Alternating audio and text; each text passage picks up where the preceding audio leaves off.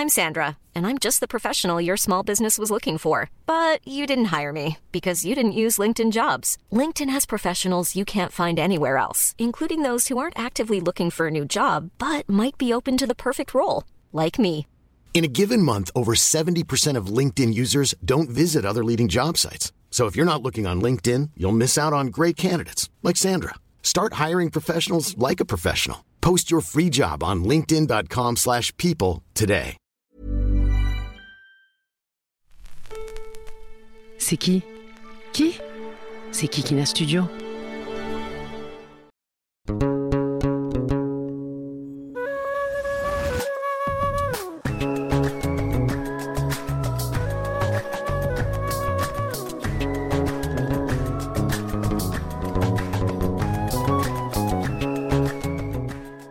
Bonjour à tous et bienvenue dans ce premier épisode de Jean saison 2. On ouvre le bal aujourd'hui avec un sujet qui représentera bien l'idée de la saison 2, faire briller les identités. On va parler français pour aborder des thématiques super militantes et encore plus poussées que dans les épisodes de la saison 1. On va parler d'ambiphobie, d'intersectionnalité au sens de Kimberly Crenshaw, de wokisme et de décolonisation du dance floor. Vous vous dites sûrement, mais what? De quoi il nous parle celui-là? Décoloniser les espaces création, c'est aussi repenser les systèmes qui façonnent nos rapports sociaux quotidiens. Des systèmes où s'enchevêtrent racisme, privilège, domination, résistance aussi, bien sûr. Mais comment, du coup, incarner, interpréter, danser, chanter, peindre, faire des films? Comment l'idée décoloniale doit traverser les arts? Eh bien, comme vous le savez, Jean s'attaque frontalement aux discriminations et aux oppressions multiples basées notamment sur l'identité de genre. Aujourd'hui, on va parler d'un sujet en vogue mais qui a toujours existé, y compris dans les cultures arabes et ou musulmanes. Il s'agira de voir à quel point il, elle et yel ont réussi à construire, par-delà la marginalisation, l'ostracisation et la ségrégation, leurs propres moyens d'expression, fabuleux, colorés et toujours plus en mouvement. La non-binarité, c'est quoi? Ça désigne une catégorie de personnes dont l'identité de genre ne s'inscrit pas dans la norme binaire. En fait, elles ne se ressentent ni homme ni femme, ou plutôt entre les deux, ou un mélange des deux, ou même aucun des deux. Ça tient au fait notamment qu'être femme ou être homme tient surtout à des constructions sociales. Il y a donc des identités non binaires au pluriel. On parle d'ailleurs d'ambiphobie, reprenant les termes N and B en anglais pour non-binary, pour traduire la discrimination que subissent les personnes non binaires. Dans une enquête OpinionWay de 2018, 13% des personnes de 18-30 ans ne s'identifient ni comme homme ni comme femme. Il y a quelques mois, le pronom Yel a fait son entrée dans le dictionnaire. En ce qui concerne le monde arabe et aux musulmans, je vous en avais déjà parlé auparavant, les Mukhannatun en arabe, des personnes dites efféminées, c'est-à-dire des hommes qui ressemblaient à des femmes, étaient à l'époque de la révélation coranique ce qui se rapprochait le plus des personnes non binaires. Parfois, Yel étaient forcés à la castration, devenant des eunuques. Il y a eu mention aussi de Mukhannatun et de Moussajilat, des femmes qui ressemblaient à des hommes, dans les hadiths du prophète, en particulier le musicien Tuwais ou encore El-Dalal. Le prophète les a accueillis, protégés et surtout pas discriminés ce sont aussi ces mêmes individus qui ont eu des fonctions sociales spécifiques, qui ont été considérés comme mystiques, qui ont été même à l'origine des cérémonies exceptionnellement flamboyantes et qui ont aussi mené aux cultures queer intersectionnelles d'aujourd'hui. Alors justement, pour parler de non-binarité, d'antiracisme et de flamboyance, qui de mieux que la génialissime Habibitch Au-delà d'être son premier fan, ce qui est très difficile parce que 40 000 personnes s'en réclament aussi, j'avais très envie qu'elle puisse vous livrer son discours intersectionnel et décolonial. C'est une artiste talentueuse, danseur, chorégraphe nord-africain, made in Kabylie, activiste, conférencière. Elle se définit comme non-binaire. Femme, ça veut plutôt dire que c'est une personne queer dont la non-binarité et l'expression de genre est considérée comme féminine. Il est queer, elle est féministe décoloniale et godmother de la scène Ballroom House of Gucci à Paris. Elle a eu un parcours brillantissime ponctué par un master en Gender Studies à l'IEP de Toulouse et elle finit par enseigner à Sciences Po Paris ou à l'ENS. And they can do fashion too. Oui, elle est modèle. C'est un modèle, c'est Habi Beach. Il faut la voir pour le croire. Elle transforme les espaces de danse en espaces politiques. Sa complexité est aussi belle que son hybridité. Bref, category is Habi Beach. Ma très chère Habi Beach, hello et merci d'avoir accepté l'invitation sur les ondes de Jeans Podcast. Ben, merci à toi. It's a long overdue. Ça fait longtemps qu'on devait faire ça quand même. Pour parler d'abord de ton identité racisée d'un point de vue situé, tu te dis nord-africaine, nord-af, et non juste arabe, puisque tu valorises ton identité algérienne, mais surtout ton identité amazir, kabyle. Et puis en même temps, ton nom Habibish, c'est aussi un néologisme qui allie un terme arabe Habibi, qui veut dire un peu mon chéri, voilà, mon amour, et un terme anglais bitch, qui est aussi là quelque part pour retourner le stigmate, j'ai l'impression. Alors dis-moi tout. Dis-moi tout sur comment tout ce mix te nourrit dans ta pensée et dans ton art. Bah déjà, euh, pour le terme de racisé, c'est vrai que euh, il y a quelques années, quand euh, on l'a inventé, parce que parce que j'ai fait partie un peu de la vague de personnes qui ont commencé à mettre des mots français sur les termes de people of color, parce qu'on se rendait compte que people of color, il y a 10-15 ans, ça fonctionnait pas. Donc on a inventé un peu les termes racisés, racialisés, etc. Donc moi, j'ai fait partie un peu de, cette euh, vague-là qui était très, très underground euh, à l'époque. Donc c'était pas du tout des termes qui étaient beaucoup euh, employés. Ils le sont beaucoup aujourd'hui. Mais moi, j'en suis un peu revenue dans la mesure où j'estime que chaque racialisation, racisation est un peu différente. Donc c'est aussi pour ça que je préfère me définir comme une personne noraf que comme une personne racisée, parce que je trouve que racisé, finalement, c'est un umbrella term qui est très pratique à plein de moments, mais qui est aussi limitant. Et je trouve que la racialisation et la racisation des personnes nord-africaines en France, a fortiori des personnes algériennes en France, elle est très spécifique. C'est aussi pour ça que je revendique mon algérianité. Et quand on, quand on fait un peu le focus, euh, quand, on, ouais, quand on, resserre un peu la lentille euh, du focus, euh, oui, je suis amazir, mais pas que, puisque c'est mon père qui est kabyle et ma mère est algéroise. Donc j'ai un peu des deux. Et puis j'ai un peu de tout en fait. C'est pour ça que le néologisme Habibitch, il est, il est pratique parce que en fait, je suis algérienne et je le revendique parce que j'y suis née, mais j'ai grandi en France, je me suis construite en France et la vie que que j'ai, elle est permise parce que j'habite en Occident et que du coup, euh, ça, j'en suis quand même très très très consciente euh, dans mes fonctionnements euh, identitaires, dans mon travail, dans ce que je revendique ou pas et comment. que j'ai le privilège de l'occidentalité, le passeport français, et que ça, parfois, euh, j'ai l'impression que dans les populations mmh. diasporiques, on l'oublie. Et j'aimerais bien que ce soit pas oublié, parce qu'en fait, on ne pourrait pas avoir les mêmes discours et la même, euh, la même vie euh, au bled, en fait, tout simplement. Surtout en tant que personne LGBTQIA+. Happy Beach, c'est ça, en fait. C'est cette espèce d'hybridité permanente qui est transversale à toute, toute mon existence, en fait.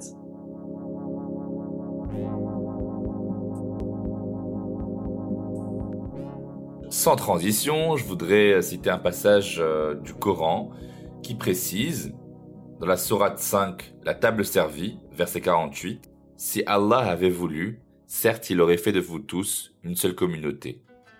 Mais il veut vous éprouver en ce qu'il vous donne. Concurrencez donc dans les bonnes œuvres. C'est donc par le bien qu'on fait qu'on sera jugé par Dieu, et non par notre conformité à une norme commune. Dieu a intentionnellement voulu nous créer tous différentes et différents. Est-ce que toi, tu as fait l'expérience ou alors connu des personnes non binaires qui ont fait l'expérience de leur identité de genre tout en conservant leur foi musulmane ou du moins une foi religieuse?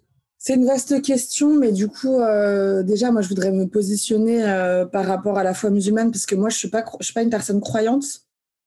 Donc, euh, j'ai pas envie de contribuer à, l'amalgame personne noraf, personne musulmane, parce que moi, je suis pas une personne musulmane.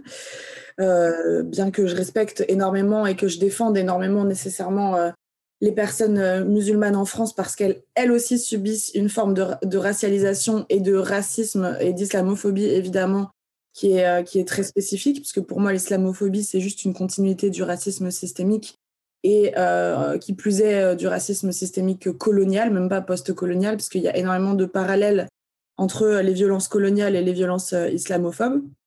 C'est d'ailleurs le sujet de, ma dernière création qui s'appelle Backbridge, qui est une, création icono-chorégraphique qui fait justement les liens et les, corrélités entre euh, les violences coloniales et les violences sur le territoire français envers les populations euh, diasporiques nord-africaines sont des violences genrées pour moi. Euh, et du coup, bien sûr que cet amalgame il est présent et que moi je peux pas m'en je peux pas m'en soustraire en fait parce que à afficher autant son algérianité, bah forcément les gens ils font des, des espèces de mathématiques de CE2 où ils se disent bon la personne elle est algérienne, elle est musulmane, tu vois. D'ailleurs, est-ce que la perception de ton identité non blanche t'a naturellement exposé à de l'islamophobie dans la vraie vie ou sur les réseaux sociaux, lors même que tu t'identifies pas comme une personne musulmane euh, je veux dire, moi, enfin, je, le dis à qui veut l'entendre, moi, j'ai grandi dans la campagne française, j'ai grandi en Vendée. Je peux te dire que euh, euh, tu manges du porc, tu bois de l'alcool, euh, tu, euh, tu as une activité sexuelle. Enfin, c'était des, des, trucs qu'on me renvoyait tout le temps parce que c'était associé à la foi musulmane et que ça devait pas être autorisé. Alors que, enfin, moi, enfin, je sais pas, déjà j'avais 10 ans, tu vois, c'est pas des trucs que tu demandes à la main. Enfin, entre 10 et 15 ans, c'est c'est pas du tout approprié, mais mais c'est l'obsession française en fait autour de l'islam euh, qui est l'obsession française autour euh, de ces colonies et qui est l'obsession française autour de l'Algérie. En fait, c'est très important pour moi de le revisibiliser en permanence, mais euh, l'histoire franco-algérienne, elle n'est pas du tout terminée et, elle a énormément de conséquences. Et tout ça, en fait, c'est les dominos conséquentiels parce qu'on sait qu'on adore les néologismes ici. On, adore. les dominos conséquentiels de, de, de cette histoire-là qui est qui est très noué encore, quoi. Alors, après être tombé dans la marmite de la ballroom scene, où tu as beaucoup fait de performances sous le pseudonyme Harry B, tu as voulu repolitiser le dance floor grâce à une pratique engagée de la danse avec du walking et du voguing. Tu es godmother of House of Gucci à Paris. Je crois que pour beaucoup d'auditeuristes, tout ce que je viens de dire, c'est du charabia. Alors, est-ce que tu pourrais définir tous ces termes bah déjà, dans la ballroom scene, il n'y a pas de walking, c'est que du voguing. Le walking, c'est euh, une danse et une, technique euh, et une communauté qui n'est pas euh, à l'intérieur de la ballroom scene. C'est deux choses différentes. Donc, les, gens un peu mélangent puisque c'est deux danses qui sont gays, dans le sens homosexual. Donc, donc c'est pour ça qu'il y a souvent un, un mélange, mais, mais c'est pas grave parce qu'au départ, elles étaient quand même main dans la main. C'est des danses cousines, quoi. Mais du coup, le voguing, qui est, qui est assez euh, connu de nos jours, parce qu'il subit une forme de mainstreamisation assez conséquente, euh, c'est la danse de la ballroom scene, de la scène ballroom, qui est une scène qui a été créée aux États-Unis à la fin des années 60 euh, par les drag queens de l'époque, qui ont voulu visibiliser le racisme qu'elles vivaient à, à l'intérieur de la scène des drag queens blanches, parce que les drag queens blanches gagnaient tout le temps les compétitions de drag queens qu'il y avait, et les drag queens racisées, donc noires et latinas, euh, on en a eu marre et on fait euh, un peu scission pour euh, créer leur propre scène dans, un peu l'idée du For Us Us. Et du coup, elles ont créé leur propre scène de compétition de drag queen qui s'est appelée la Ballroom Scene parce qu'elles louaient des salles qui s'appelaient des ballrooms, des salles de bal. Et rapidement, ces compétitions se sont appelées des balls parce que, encore une fois, du fait du nom de la Ballroom Scene, euh, et dans ces balls euh, ont été drainés un certain nombre de catégories qui n'étaient plus juste des catégories de compétition de beauté de drag queen, mais des catégories euh, de realness qu'on appelle par exemple. realness, c'est un peu la, la possibilité de tester son passing pour les personnes trans où du coup on va être jugé, bon avec bienveillance bien entendu, sur sa capacité d'être real, euh, dans le monde réel en fait. Donc ça a été toujours un, un espace euh, politique en soi. C'est un peu la différence que je fais quand j'en parle, dans, notamment dans Décoloniser le dance floor, quand je parle de la ballroom, c'est que c'est un espace politique en soi parce qu'il est très lucide et conscient euh, des raisons pour lesquelles il a été créé, à savoir le racisme systémique. Euh, la transphobie euh, institutionnelle, euh, le capitalisme, etc. Donc il y a une grosse conscience de race, une grosse conscience de genre et une grosse conscience de classe dans la création, dans les fondations de la création de la ballroom scene. Mais c'est pas nécessairement un espace politisé dans la mesure où c'est pas nécessairement un espace qui génère de l'activité militante à proprement parler. Mais c'est très politique en soi. Voilà, ça c'est l'histoire de la ballroom scene, qui est une, qui est une, qui est une communauté qui est très alive and well euh, de nos jours. Il y a beaucoup de beaucoup de chapitres euh, de la ballroom scene dans le monde entier. Il y a beaucoup de ball, beaucoup de house, parce que quand on fait partie de cette scène-là, on n'existe pas en tant qu'individu dans la mesure où on appartient à une, une house qui est une sorte de famille choisie, euh, où les, les, les house compete between each other during the balls. Et du coup, la house, c'est un peu notre, notre nom de famille. Et moi, mon nom de famille, c'est Gorgeous Gucci.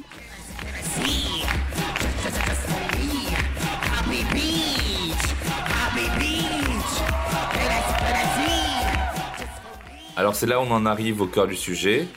Est-ce que ça a été libérateur de danser sur scène pour toi? Tu dis qu'il faut repolitiser la danse, car elle est éminemment politique quand elle est exercée par des corps euh, minorisés, c'est-à-dire euh, tout simplement les corps euh, non blancs, les corps trans, les corps gros, qui n'existent pas de manière légitime dans la société actuelle. Pourquoi il y a eu une scission avec les milieux queer blancs? Comment on arrive à, ta formule que j'adore d'ailleurs, l'idée maîtresse de ton travail, Comment on arrive à décoloniser le dance floor? Euh, euh, décoloniser le dance floor, ça fait quatre ans et demi que c'est ma conférence dansée et que effectivement c'est un peu le motto qui m'est associé, mais je trouve ça génial parce qu'en fait je, je, trouve que cette cette punchline résume assez bien mon travail justement à l'intersection euh, littérale entre ma pratique artistique et ma pratique euh, militante. Euh, mais du coup, euh, oui, bien sûr que, que c'est libérateur et que c'est une velléité profonde de valoriser et de célébrer, euh, j'allais dire, d'autres formes de corps. Mais en fait, je trouve que parler d'autres formes de corps, c'est c'est vraiment un, un, pléonasme, parce qu'en fait, tous les corps sont différents. Donc, euh, moi, souvent, quand j'ai des interviews où on me, on me demande alors qu'est-ce que ça fait d'avoir un corps différent, je suis en mode, mais frérot, tout le monde a un corps différent. Enfin, ça veut rien dire, en fait, un corps différent. Mais oui, bien sûr que justement dans un, pays universaliste et dans un Occident finalement euh, soumis un peu aux injonctions euh, de beauté blanche, mince, lisse, euh, fine, etc., euh, de revendiquer euh, bah, justement des corps queer, des corps racisés, des corps hors normes, c'est c'est hyper politique.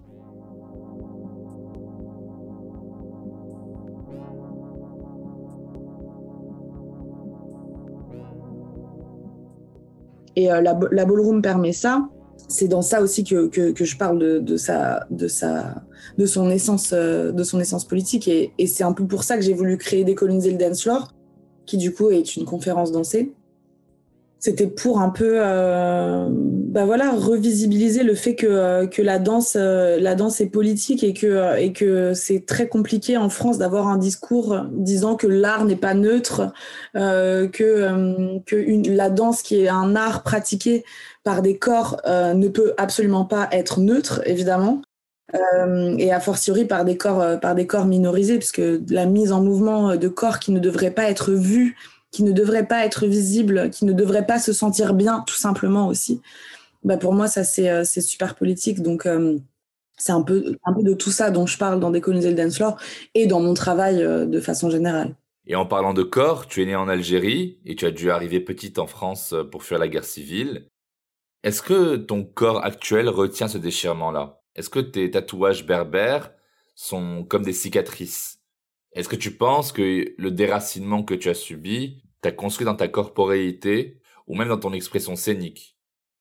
Bah bien sûr, l'exil, ça laisse des traces. Enfin, ce serait complètement naïf de se dire qu'un exil, même à 3-4 ans, euh, ça n'en laisse pas. Et puis de toute façon, moi, je crois profondément au trauma générationnel, à savoir que si moi, en tant que personne, j'avais pas eu de, de, de traces de mon exil euh, politique et territorial, mes parents m'auraient transmis le leur. Enfin, mes parents sont des grands traumatisés de leur exil, à leur manière, chacun, chacune. Euh, qui sont des manières très différentes d'ailleurs, mais bien sûr, donc c'est quelque chose avec, euh, c'est une chose avec laquelle j'ai grandi euh, toute ma vie, et puis c'est quelque chose qui me, qui m'habite et qui me traverse.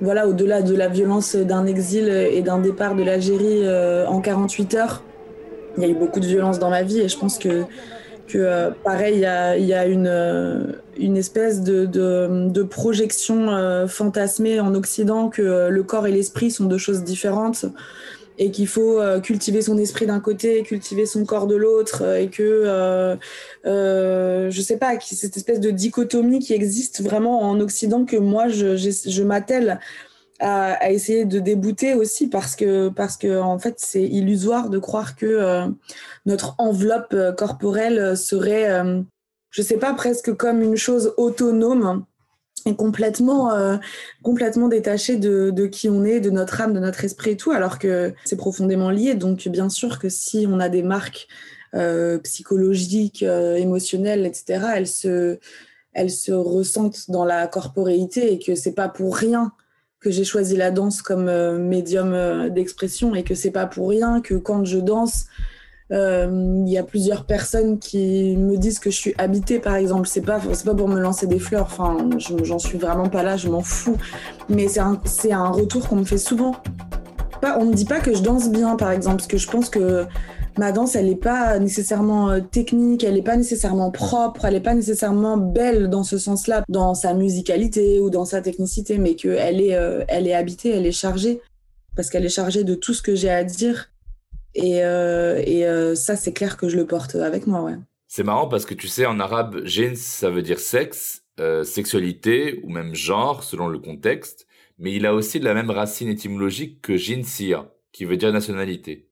Et je me suis posé la question de manière un peu philosophique en me demandant si ta non-binarité était aussi constituée d'un pas tout à fait algérienne, pas tout à fait française, mais comme une autre identité nationale, made in Kabylie, avec une langue parallèle qui serait la danse et l'expression corporelle. Et c'est elle qui serait vectrice de tes racines. Comme si tu avais ta propre nationalité à toi-même, en fait. Does it make any sense? Mais j'adore! Mais j'adore! Ça fait très sens, puis c'est, c'est hyper beau. Je te remercie de, de, cette, de cette jolie description qui, qui me touche beaucoup. Mais euh, Ouais, je, je peux pas commencer à dire uh, my gender is happy bitch, I identify as happy bitch parce que déjà les gens pensent que c'est un énorme ego, ce qui n'est pas le cas. Les, gens, les gens pensent que quand tu es une boss as bitch, tu beaucoup d'ego, enfin, il y a une forme d'ego, mais c'est pas forcément un, narcissisme euh, à proprement parler. Mais bref, du coup, je peux pas commencer à dire ça. Mais si c'est d'autres personnes qui le disent, I take it. mais bien sûr que voilà le fait que, que, que, que, je me revendique comme une personne non binaire, ce qui n'est pas ma priorité politique par ailleurs, hein, parce que moi je suis quand même féministe matérialiste, à savoir que euh, les oppressions matérialistes, elles sont mmh. plus importantes pour moi que justement l'ego, le ressenti, etc. Ce qui est pour moi euh, l'équivalent de ma non-binarité, c'est-à-dire que moi je suis perçue comme une meuf dans l'espace public. Je peux pas me sortir de cette, euh, de cette catégorie de meuf. C'est-à-dire que si on me met genre, entre guillemets, je le dis pas comme une violence, c'est normal en fait. Euh, on est dans un, dans un système de classe euh, sexuelle et genrée euh, qui s'appelle le patriarcat, l'hétéropatriarcat. C'est normal qu'on me genre au féminin en fait. La non-binarité pour moi c'est mon expression de genre à moi et mon ressenti du genre parce que je m'identifie pas à une femme cis dans la mesure où, comme l'ont dit bah, Monique Wittig, Adrienne Rich, etc. Les lesbiennes ne sont pas des femmes dans la mesure où on sort du marché hétéropatriarcal et que du coup euh, nos genres dans la queerness sont un peu, euh, enfin sont à côté quoi, de, de, de, de femmes cis, hommes cis, etc. Donc euh, c'est une forme d'hybridité, mais évidemment que je pourrais me faire tatouer hybride sur le front. Tu parlais de mes tatouages tout à l'heure, bah c'est sûr que c'est des traces et c'est des marques, mais je pense que hybride c'est vraiment une des définitions qui me qui me convient le mieux parce que voilà genre je suis hybride dans mon expression de genre je suis hybride dans ma pratique artistique parce que avant euh, tout mon travail de repolitisation de la danse je dis pas que je suis tout seul à le faire mais avant tout ce travail là je voyais pas énormément de discours sur le fait que la danse était politique sur le fait qu'on pouvait avoir un bac plus 5 et être danseuse professionnelle et avoir euh, une carrière euh, académique et universitaire mais décider quand même de faire de la danse euh, faire des conférences, enseigner. Moi, j'enseigne dans des, universités euh, internationales, en fait, euh, la sociologie queer et décoloniale. et à la fois, je suis intermittente du spectacle parce qu'en fait, ben, je fais de la danse. Et du coup, il y a une sorte d'hybridité aussi dans, dans ma carrière. Donc, c'est évidemment que voilà, l'hybridité est absolument transversale du fait de, mon parcours et de mon arrivée dans ce pays qui ne souhaite pas non plus nous voir réussir. Donc c'est vrai que c'est dur de, de, naviguer tout ça. Alors j'ai une grande question pour toi sur l'appropriation culturelle. Est-ce que si je suis par exemple un mec hétéro, noir, je peux participer à la ballroom scene? Est-ce que si on est conscient du fardeau que ça a été d'être un homme noir gay euh, dans les années 60 euh, aux États-Unis par exemple, on peut défiler et danser dans un ball Absolument pas, parce qu'en fait, la magie de l'intersectionnalité, qui est cette théorie euh, sociologique que, je chéris tant, qui consiste à dire que les oppressions que nous vivons sont basées sur nos expériences qui agissent euh, en croisement, en intersection et non pas en parallèle, c'est que euh, être un homme racisé ou un homme noir ne suffit pas à être un gage d'entrée dans une communauté comme la ballroom scene, qui est une communauté LGBTQIA+. Donc un homme noir hétérosexuel n'aurait absolument pas sa place dans une communauté comme, euh, comme la ballroom scene. Il pourrait être un bon allié, par exemple. Tu les gens, ils oublient qu'en fait, euh, être spectatrice euh, d'un ball, déjà, c'est génial. Souvent, quand je fais décoloniser le dance floor, il y a cette question, oui, mais moi, en tant que personne blanche, hétérosexuelle, je voudrais absolument faire du voguing. Bah non, ma chérie, c'est vrai parce que euh, c'est flamboyant et que c'est trop beau et que ça te donne l'impression que tu vas te trouver toi-même, que c'est pour toi en fait. Regarder, c'est déjà déjà un privilège d'avoir accès euh, à, ce, euh, à cette, cette, scène qui est absolument flamboyante et magnifique. Donc non, les personnes hétérosexuelles, quelle que soit leur racisation, ne peuvent absolument pas, enfin les mecs hétérosexuels bien sûr, les femmes hétérosexuelles, il y en a pas mal dans la scène ballroom, les mecs hétéros ne peuvent pas faire partie de la scène ballroom. Et aussi, est-ce que tu penses pas qu'au-delà de la race, la question du territoire n'est pas capitale pour penser la décolonisation du dance floor? Parce que si on se dit qu'à la base, c'était en rapport avec les personnes queer, noires aux États-Unis, comment tu arrives à être marraine d'une maison à Paris alors que tu fais partie d'une diaspora noraf Est-ce qu'il y a du coup une façon de réinventer des danses pour queeriser et décoloniser le dance floor qui prend en compte les cultures arabes, amazirs, turques, etc. Genre, est-ce que on peut imaginer croiser le whacking avec des danses de shabi marocain ou algérien et que ça reste respectueux quand même de l'héritage queer? Bah alors, la ballroom, pour parler de la ballroom, c'est une culture noire. C'est une culture euh, afro-américaine, donc euh, noire et, et, latina, mais principalement noire. Et c'est pas quelque chose qu'il faut euh, invisibiliser. et ça a été le cas aussi quand la ballroom est arrivée en France. Ça a été une culture, une culture noire. C'est une culture noire. Et de toute façon, comme je dis euh, tout le temps aussi dans Décoloniser le Dance Floor, euh, there would be no culture without black culture. C'est-à-dire que moi, je, je pense qu'aujourd'hui, la culture mainstream, la pop culture, euh, la culture qu'on utilise euh, tous les jours en tant que personne queer, euh, en tant que personne euh, racisée, euh, en tant que personne politisée et tout, pour moi, c'est de la culture noire. Tout, tout est sème de la culture noire. Mais là où c'est intéressant, c'est que la ballroom scene, euh, c'est aussi adapté au contexte justement ratio des pays dans lesquels elle est arrivée. Donc, autant aux États-Unis, les personnes les plus discriminées racialement sont les personnes noires en, haut de la liste et les personnes latinex, autant en France, c'est les personnes noires et les personnes nord les, violences vécues par les personnes noires et les violences vécues par les personnes arabes, euh, encore une fois en utilisant un terme parapluie, euh, ne sont pas comparables, il n'y a pas de hiérarchisation euh, à faire, mais elles sont très différentes. la négrophobie n'est pas la même que l'islamophobie, que l'arabophobie, etc. C'est des, des, formes très différentes dans la tête des gens. Donc ça, c'est des choses qu'il faut vraiment garder en tête quand on pense la race euh, dans les endroits, dans les espaces-temps culturels tels que la ballroom scene. Euh, il y a beaucoup de personnes nord qui se sont investies euh, dans la ballroom scene du fait de leurs identités raciales, les discriminations subies, du racisme spécifique qui, leur était bah, projeté en fait. du coup, c'est aussi pour ça que, que moi j'ai une place dans la ballroom scene qui est légitime du fait de, de, mes années aussi de présence, parce que c'est aussi une scène qui fonctionne sur euh, un peu l'ancienneté et ce qu'on a pu faire, les statements qu'on a fait, la présence qu'on a eue dans la communauté, etc.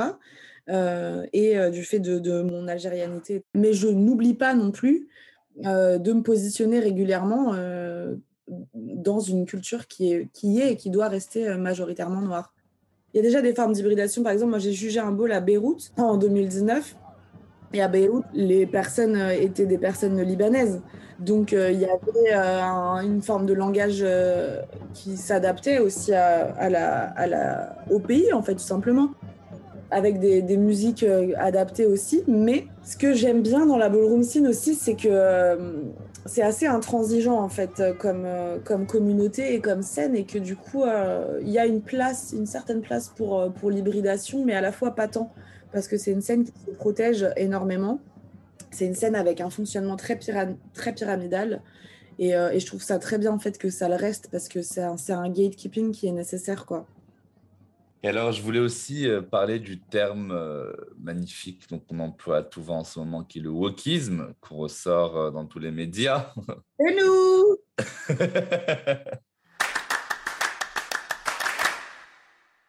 Est-ce que tu as trouvé en tant qu'activiste que toutes les personnes des milieux militants, féministes, queer, racisées ou autres étaient à chaque fois éveillées ou conscientisées de manière intersectionnelle. Pourquoi c'est encore insupportable, en tout cas pour moi, d'essayer de justifier les mouvements TERFs, Trans Exclusionary Radical Feminists, ou les féminismes universalistes anti-islamo-gauchisme Donc, euh, c'est une question qui appelle une réponse de 5h12, donc j'espère que vous avez le temps devant vous. non, mais euh, tu me poses une question qui demande genre une thèse, tu vois, mais euh, I, I like. Euh, bah, pour moi, ce qui se passe, je vais essayer de donner une réponse globale et si on a le temps, j'irai plus dans le détail. Mais pour moi, ce qui se passe, c'est que déjà, les gens n'apprennent pas de l'histoire. Les pays n'apprennent pas de l'histoire. Donc l'histoire se répète. la France, qui est dans un déni profond de son devoir de mémoire, n'a pas envie d'avancer sur ces questions raciales. Donc, cristallise et polarise des réflexes identitaires euh, autour de, euh, des identités qui sont justement euh, rejetées dans cette nation universaliste qui est la France. Donc, forcément, ces, réveils identitaires et ces revendications identitaires qui sont créées par le rejet et la discrimination, elles aussi polarisent des réactions à l'opposé, puisqu'elles sont de plus en plus visibles, euh, que ce soit les identités raciales, les identités queer, les identités LGBT, féministes, etc. Du coup, ce qui se passe, et c'est systématique dans les avancées des droits civiques, de toute façon dans le monde, c'est que quand il y a une avancée de droits civiques, il y a une polarisation fasciste. À ça, on ajoute euh, la fascisation de l'Europe qui a lieu depuis allez, 20-25 ans. On assiste à une sorte d'effondrement euh, des, des, derniers spasmes de velléité d'existence de la civilisation occidentale. Et donc, il y a une fascisation globale, il y a une droitisation globale, et c'est ce qui se passe avec les TERF, par exemple. Les TERF ne sont ni plus ni moins que des fascistes, mais qui utilisent une terminologie euh, féministe pour pouvoir un peu passer entre les mailles du filet. Mais ça non plus, c'est pas nouveau. Ça s'appelle le fémonationalisme. Euh, comme l'homonationalisme, c'est des, des, euh, des, argumentaires et des fils intellectuels qui sont utilisés depuis des années, notamment par Israël, par exemple qui, qui, utilise l'homonationalisme pour justifier la colonisation de la Palestine occupée. Bah c'est juste que maintenant c'est arrivé en France et que comme la France c'est un pays qui a genre 157 milliards d'années de retard intellectuellement, sociologiquement, euh, académiquement et socialement, et bah du coup on a à peine eu accès au succès de, de, de pensées comme celle de l'intersectionnalité que déjà on l'a détruit en fait. Ça c'est la France. C'est-à-dire que c'est comme on ne peut pas parler de race, on ne peut pas parler d'intersectionnalité, parce que je rappelle quand même que l'intersectionnalité, c'est vraiment l'intersection à la base de la race et de la, de la classe qui vont ensemble, et euh, du genre, du sexe. Euh, je dis ça as a friendly reminder pour, pour toutes les personnes blanches qui veulent se déterminer de l'intersectionnalité. Non, vous ne pouvez pas. L'intersectionnalité n'est pas faite pour les personnes blanches.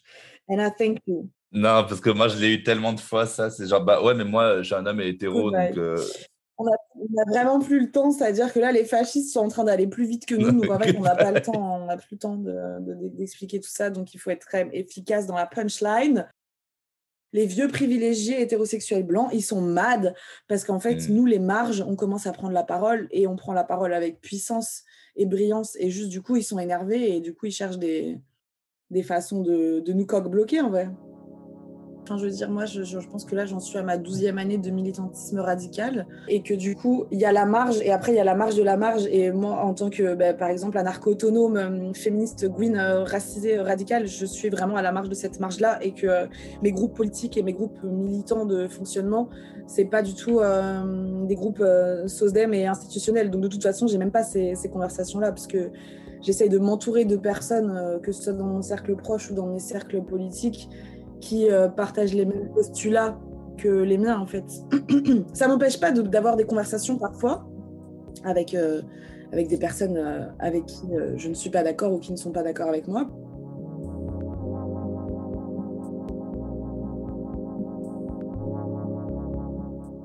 J'avais échangé longuement avec une amie du collectif afroféministe Moissy, avec qui on était révolté de savoir qu'il était interdit d'organiser des réunions en non-mixité, à cause notamment des lois sur le séparatisme en France, la raison principale étant ce fameux racisme anti-blanc, ou racisme à l'envers, ou racisme à rebours, peu importe comment on l'appelle, euh, moi franchement perso, I can't, je peux pas, c'est c'est ce qui me met le plus hors de moi, je pense.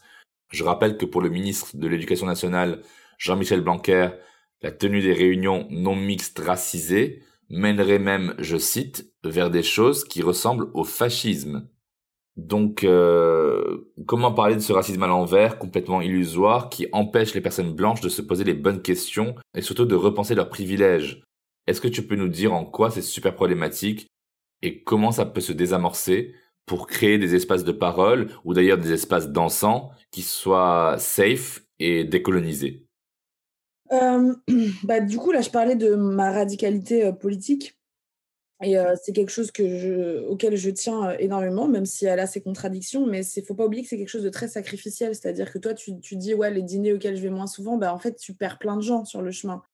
Mais euh, it's for good reasons, tu vois. Moi, si j'avais des conversations avec des gens qui commençaient par oui, moi, je pense que le racisme anti-blanc, ça, existe, bah, en fait, je ne continuerai jamais cette conversation-là parce que c'est pas possible de croire des absurdités euh, comme ça. Donc, euh, j'en parle aussi dans Décoloniser le Dance Floor en donnant euh, des outils de réponse et, de compréhension. Mais en fait, le racisme, c'est un système, c'est une structure qui est implémentée par plus de 400 ans de colonisation esclavagiste et post-esclavagiste, qui a des conséquences sur les mêmes populations ciblées depuis des centaines d'années, pas depuis cinq minutes. Donc, on ne peut pas euh, comparer un système de domination qui a des conséquences euh, euh, bah, structurelles dans le logement, dans l'emploi, dans l'espace public, dans l'espace privé, à une forme de colère politique et potentiellement discriminatoire qui est micro-individuelle. Encore une fois, tout à l'heure, je parlais de réflexe identitaire, c'est-à-dire que si des personnes racisées, à un moment, ont des colères ou des formes de haine envers les personnes blanches, c'est parce que les personnes blanches ont exercé un pouvoir et une domination depuis des centaines d'années sur les personnes racisées. C'est pas euh, juste euh, comme ça à cause de Jésus en fait. C'est pas ex nihilo. C'est une conséquence. Et c'est ça qu'il ne faut pas oublier dans euh, bah, la médiatisation, mais malheureusement qui est complètement pourrie de l'intérieur en France, dans la médiatisation d'actes potentiels de haine micro-individuelle de personnes racisées envers les personnes blanches, ce que je ne cautionne pas, bien entendu. J'essaie juste de l'expliquer. Le racisme systémique n'a rien à voir avec cette, cette haine potentielle qui est un réflexe identitaire de résistance, qui est une réaction en fait, qui n'est qui est pas juste, juste créée comme ça. La réponse qu'on me donne à chaque fois, c'est oui, mais euh, moi, quand je passe à Clichy-sous-Bois, on me dit euh, Babtou. Ah ouais. C'est violent pour moi. Et du coup, bah, moi, j'ai déjà entendu un mec euh, qui était blanc et qui s'est fait tabasser par trois mecs qui étaient noirs. Et donc voilà, euh, donc c'est du racisme. C'est violent pour moi, cette phrase-là, pour moi, elle résume absolument l'espèce de phase capitaliste et individualiste dans laquelle les politiques de l'identité sont tombées. C'est-à-dire qu'à la base, les politiques de l'identité, c'est quelque chose pour penser les oppressions matérielles, donc pour penser les classes d'oppression, donc la classe de la race, la classe de la classe sociale, la classe du genre et du sexe et de l'orientation sexuelle. Donc c'est des pensées de classe, c'est des pensées de structure, c'est des pensées de système. C'est pas des pensées de ressenti d'ego, euh, de euh, violence personnelle, genre ah ça m'a fait violence et tout. Mais oui, ça t'a fait violence, bien sûr, ça ferait violence à n'importe qui de se faire casser la gueule, mais ça t'a pas empêché de trouver un logement, ça t'a pas empêché de trouver un emploi, euh, ça t'a pas euh, empêché d'être euh, euh, pas suivi dans les magasins quand tu fais tes courses, ça t'a pas empêché de pouvoir faire un crédit à la banque. Toutes ces données qui sont les données du racisme systémique et structurel, personne ne remet en cause que c'est violent et que c'est chiant. On n'a pas envie de vivre dans une société comme ça, mais en fait, c'est pas du racisme dans la mesure où on pense encore que le racisme, c'est juste une haine euh, micro-individuelle euh, ou des gens qui disent j'aime pas les noirs et j'aime pas les arabes. Non, ça, on s'en bat les couilles. On est revenu de ça. Le racisme, c'est systémique, c'est structure- structurel, c'est tentaculaire. C'est pas juste de dire j'aime pas cette personne parce que cacacac, sa race. Donc, il faut vraiment redéfinir le racisme pour qu'on puisse sortir de cet écueil de la pensée qui, pour moi, est encore aussi révélateur de l'échec de la France à penser la race, qui est de dire, ouais, le racisme anti-blanc, ça existe. Mais c'est vraiment, c'est une absurdité, mais genre, je pourrais me frapper la tête contre les murs, en fait. D'ailleurs, c'est par rapport à ce que tu dis sur euh, trouver un logement, etc. En fait, le problème aussi, c'est que la France a horreur de la statistique qui comprend l'ethnicité, la race, etc. Et donc, du coup, on n'a pas de données. Et donc, en fait, ces données-là n'existant Voilà. pas, euh, bah, en fait, les problèmes n'existent pas. Ils, sont, ils continuent à être invisibilisés. Ça reste des lubies de l'esprit et ça reste, du coup, justement, revenu, euh, à revenir à l'individualité de mon ressenti. En fait, c'est ton ressenti contre le mien, quoi. Non, mais surtout que le mot race dans notre constitution a fait débat. En 2018, il y a eu une commission parlementaire qui travaillait à la révision de la constitution et qui a voté à l'unanimité en faveur de la suppression de ce mot et qui a été adopté bien sûr à l'unanimité aussi par l'Assemblée nationale. C'est vraiment le symbole d'une France qui est euh, universaliste et aveugle à la couleur, comme si euh, la race euh, n'existait pas et ce bannissement du mot race des textes fondateurs ne va jamais annihiler le racisme en tant que phénomène. Donc certes, la race est une construction sociale, elle est scientifiquement invalide, bien évidemment, mais de facto, elle est effective. Donc ce n'est pas le terme race qu'il faut supprimer, mais vraiment l'idéologie qu'il sous-tend. Exactement, ce que je disais depuis tout à l'heure, la France, pays du déni, pays de euh, quand on te dit euh, j'ai mal à la jambe, euh, et ben on te dit t'as qu'à couper ta jambe. Bah, c'est pareil. La France avec la race, c'est pareil. La France, la, la population française dit j'ai mal à ma race. Et, et la France dit bah, on va supprimer le mot race de la Constitution, on ne parlera jamais de race, on ne fera pas de statistiques ethniques, on n'aura pas de chiffres et on ne pourra pas en parler. Voilà. Cacher, cacher ce racisme que je ne saurais voir, quoi. C'est pas possible en fait. Alors on va conclure, mais avant, dans chaque épisode de Jeans, on déconstruit ensemble un mythe ou un mytho qu'on m'a dit ou que j'ai souvent entendu.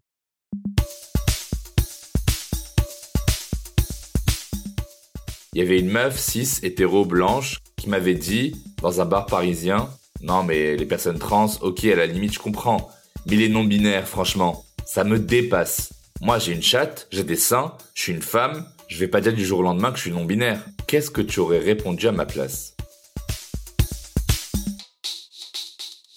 Alors, plusieurs options s'offrent à nous.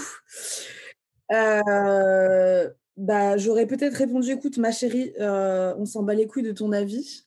Voilà, peut-être quelque chose comme ça, c'est-à-dire que euh, peut-être qu'il ne faut pas parler pour, pour les autres et que si tu n'es pas une personne concernée, on s'en vraiment bat les couilles hum, que tu euh, acceptes les personnes trans ou que tu acceptes les personnes non binaires, ça ne te concerne pas. Euh, ça sert à rien d'avoir un avis euh, dessus, qui plus est un avis négatif comme ça. Je pense que c'est juste ça. Ou alors, enfin, je sais pas, des fois, moi, je fais de la provoque quand les gens, ils ont des réactions super homophobes ou super transphobes. Je leur dis que c'est sans doute parce qu'il y a quelque chose qui les questionne à l'intérieur. et que peut-être que euh, c'est eux ou elles aussi euh, des personnes trans et des personnes non binaires et que ce serait bien qu'elles euh, réfléchissent à leur existence et que peut-être elles sortent de l'hétérosexualité pour améliorer leur vie, tu vois. Non, mais c'est fou, enfin, cette, cette, mais vraiment, on est dans, dans l'ère de tout le monde estime que son opinion est valable, quoi. Genre, Mathilde, on s'en bat les couilles de ce que tu penses des personnes non binaires. Elle n'a pas attendu que tu viennes leur donner euh, ton aval, en fait. Moi, j'aurais répondu ça, je pense. Why do you think I do I look like I care, looking like I do and looking like you do? Genre, déjà, tu t'adresses à moi, déjà, sois grateful que je te réponde. Il y a, y a un autre argument qu'ils avancent à chaque fois, c'est en fait, si tu es comme ça, c'est que tu t'exposes à ce qu'on parle de toi. C'est-à-dire, tu te mets sur Instagram, tu as un look différent, tu es non-binaire, tu es une personne trans, tu es une personne noire, queer, euh, etc. En fait, c'est un peu de ta faute. Genre, voilà, bref, c'est un truc de. Il croit que c'est une opinion, quoi, tu vois. Ouais, ouais, c'est ça en fait. C'est qu'ils pensent que c'est une opinion. Ils pensent que. Franchement, pour moi, je suis désolée, hein, je suis obsédée par euh, le décolonial. Mais pour moi, c'est un réflexe colonial. C'est que les Blancs qui font des trucs comme ça. Parce que cette idée de que tout, tout, tout leur appartient, en fait, euh, que euh, c'est possible d'avoir un avis sur tout, que leur avis non seulement doit être entendu, mais en plus il est légitime, que si tu l'acceptes pas, en fait, bah, c'est parce que tu t'assumes pas assez et tout. Bah, pour moi, c'est vraiment c'est vraiment s'approprier, prendre de, l'énergie, prendre de l'espace, prendre... Euh, ouais, enfin, coloniser en fait ton, intérieur, coloniser ton identité avec leur opinion qu'on leur a jamais demandé en fait. Pour, moi, les Babtous, c'est vraiment les queens de unsolicited opinion, genre ça va pas m'empêcher d'exister quoi. I've always been here, we've always been here, et c'est pas euh, c'est pas Mathieu et euh, Bérénice qui vont échanger quoi que ce soit. so yeah. Thanks a lot, Habibi, you're the best. Merci d'avoir pris le temps de répondre à mes questions. Merci beaucoup, Habibi, c'était très intéressant. Si l'on devait rappeler quelques points essentiels à retenir, ce serait 1. L'intersectionnalité. Ce mot, si vous l'entendez pour la première fois, c'est que vous n'avez pas fait vos devoirs et que vous n'avez pas beaucoup écouté Jeans. Mais bon, no shade. Mais retenez-le une bonne fois pour toutes. C'est un concept de la juriste américaine noire Kimberly Crenshaw qui, en 1989, montre en quoi les femmes noires sont au moins deux fois victimes des discriminations en tant que personnes noires et en tant que femmes. L'intersectionnalité étudie ces croisements, que ce soit entre le genre la race, la classe, la couleur de peau, la nation, la religion, la génération, le handicap, la sexualité, et montre qu'il est nécessaire d'aboutir à une convergence des luttes. Être une personne non binaire et être d'origine algérienne n'occasionne pas les mêmes discriminations qu'être juste une personne non binaire ou juste une personne d'origine algérienne. About that. Point numéro 2. La sixième épouse du prophète Mohammed était une femme nommée Umm Salama, dont l'ami proche était Hit, qui était une personne transidentitaire, non binaire, du moins dans sa performance de genre. Et elle était autorisée par le prophète à entrer dans sa propre demeure, chez les hommes comme chez les femmes, à sa convenance. C'était il y a 14 siècles, et on parlait de l'entourage du prophète. Retenez donc que vous n'êtes pas invité à dérouler votre opinion sur le pour ou le contre de la non-binarité, y compris dans un contexte musulman. Il y a des personnes non-binaires et il leur revient le droit de l'être et d'être respectées. 3. Le dance floor, et plus généralement les arts, doivent être décolonisés dans leur forme, leur couleur et leur pensée. Le racisme et les micro-agressions existent aussi dans les milieux artistiques, qui sont généralement ouverts et contestataires. Il faut désoccidentaliser la version française de l'universel. Il faut faire disparaître la colonialité. Il faut mettre fin à l'appropriation culturelle. Il faut arrêter de faire rimer la blanchité avec la neutralité. Le dance floor, comme espace dansant et comme espace d'expression corporelle, c'est le haut lieu de cette urgence à non pas grand remplacer l'art franco-français, comme diraient certains, mais simplement visibiliser celles, ceux et celles qui ont des belles choses à dire, des histoires propres à partager, des émotions complexes à nous faire ressentir, à l'intersection de toutes nos identités, pour les faire briller.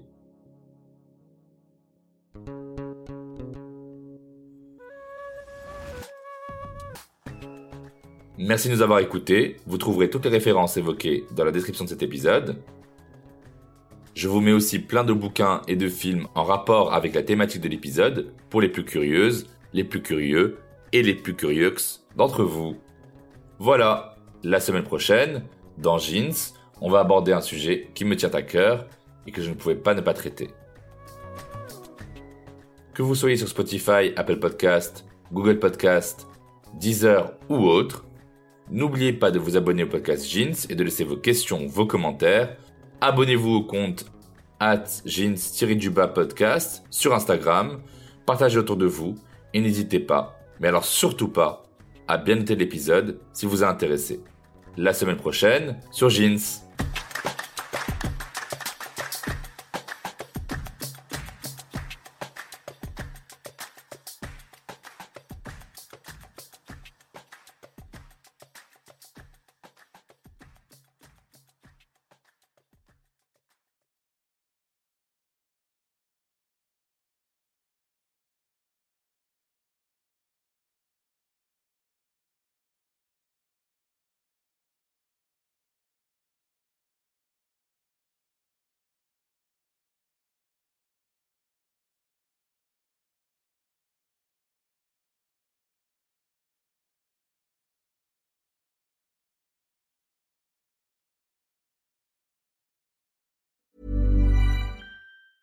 The secret to summer ready skin is here. Osea's number one best selling Andaria algae body oil, clinically proven to instantly improve skin elasticity and transform dry skin to silky, soft, and unbelievably glowing. Its signature scent of freshly squeezed grapefruit, cypress, and mango mandarin transports you to sun kissed summer days. Get healthy, glowing skin for summer with clean vegan skincare from Osea. Get 10% off your first order site wide with code GLOW at OseaMalibu.com.